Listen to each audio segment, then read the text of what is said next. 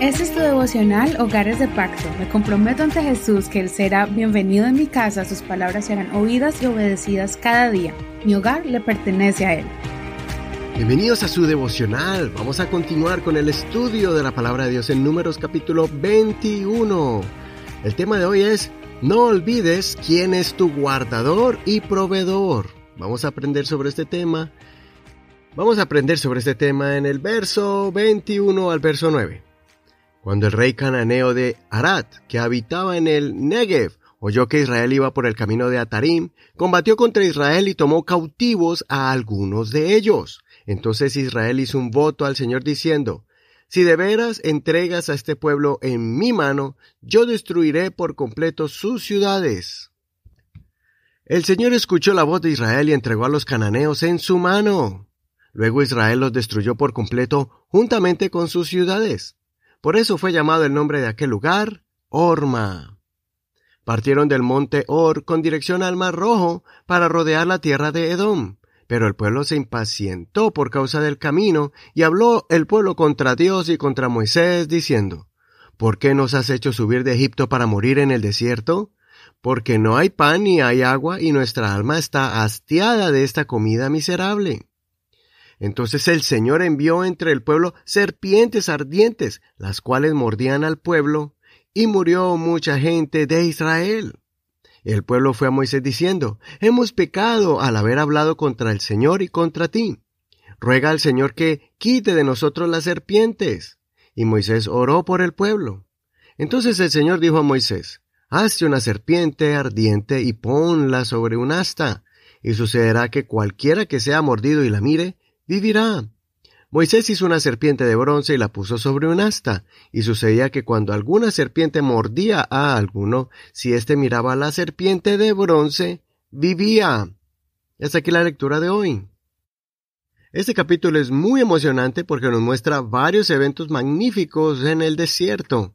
No olvides leer todo el capítulo completo para que no te pierdas estos detalles.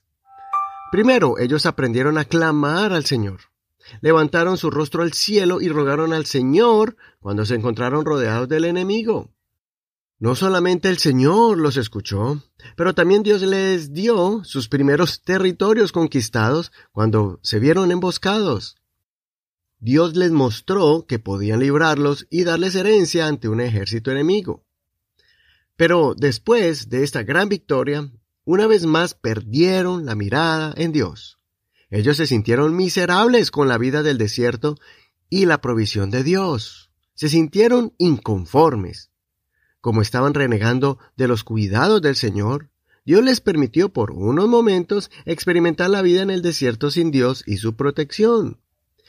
Serpientes y escorpiones se movían alrededor de ellos y que nunca lo habían sufrido porque Dios los guardaba ahora que vieron manadas de ellas, mordiéndolos, enfermándose y otros muriendo por su veneno, clamaron a Dios como lo habían hecho antes, cuando se enfrentaron a sus enemigos.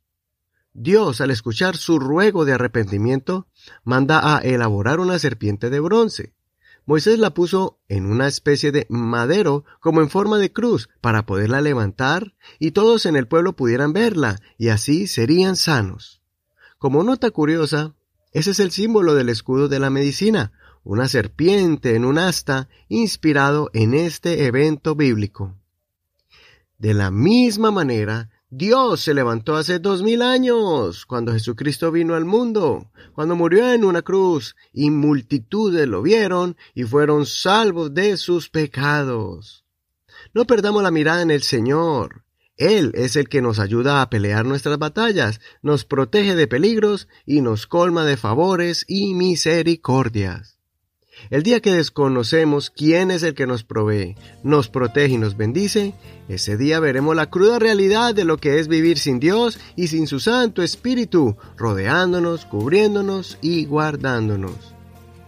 Después de esto, Dios les siguió librando del mal, de muchos ejércitos enemigos que los atacaron en el desierto, y Dios les siguió concediendo más tierras en medio de los cananeos. no entraron a la tierra prometida, pero Dios les estaba dando un propósito en el desierto, y era conquistar tierra de herencia para sus hijos que habitarían en esas tierras y que serían parte de Israel. Soy tu amigo y hermano Eduardo Rodríguez. Que el Señor escuche tu oración y te ayude a recordar cada día quién es tu proveedor y quién es tu protector. Hasta aquí el devocional del día de hoy. Muchas gracias por compartir este devocional. Gracias por tu apoyo a este ministerio y también por tus oraciones. Recuerda que puedes escuchar este devocional en cualquier plataforma de audio como Google Podcast o Apple Podcast, Spotify y muchas más. Bendiciones.